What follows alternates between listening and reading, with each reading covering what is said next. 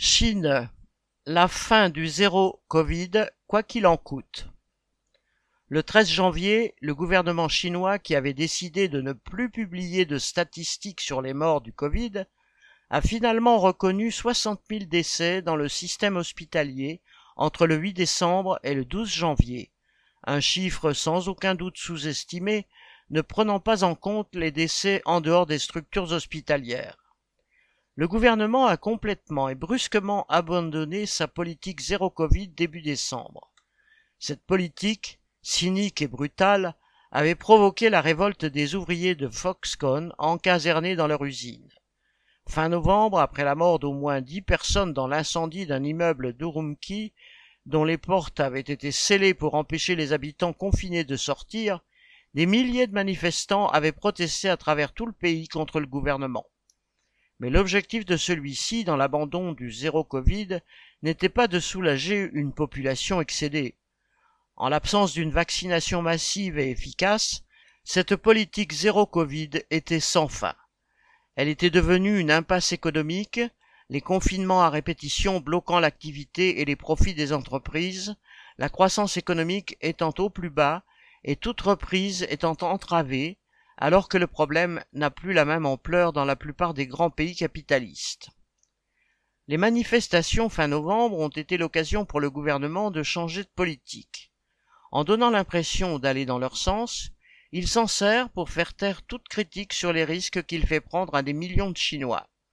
En levant toutes les restrictions d'un coup, et qui plus est au moment du nouvel an chinois qui voit des millions de travailleurs rejoindre leurs familles pour les fêtes, le gouvernement mise sur l'immunité collective. Il compte sur le fait que l'ensemble de la population tombe malade et s'immunise de cette manière tout en sachant que les plus faibles, ceux qui ne sont pas vaccinés ou mal vaccinés, risquent d'en mourir. Et s'il l'a fait si brusquement, c'est pour que le Covid se propage le plus rapidement possible et qu'ensuite l'économie redémarre le plus vite possible. C'est un calcul cynique.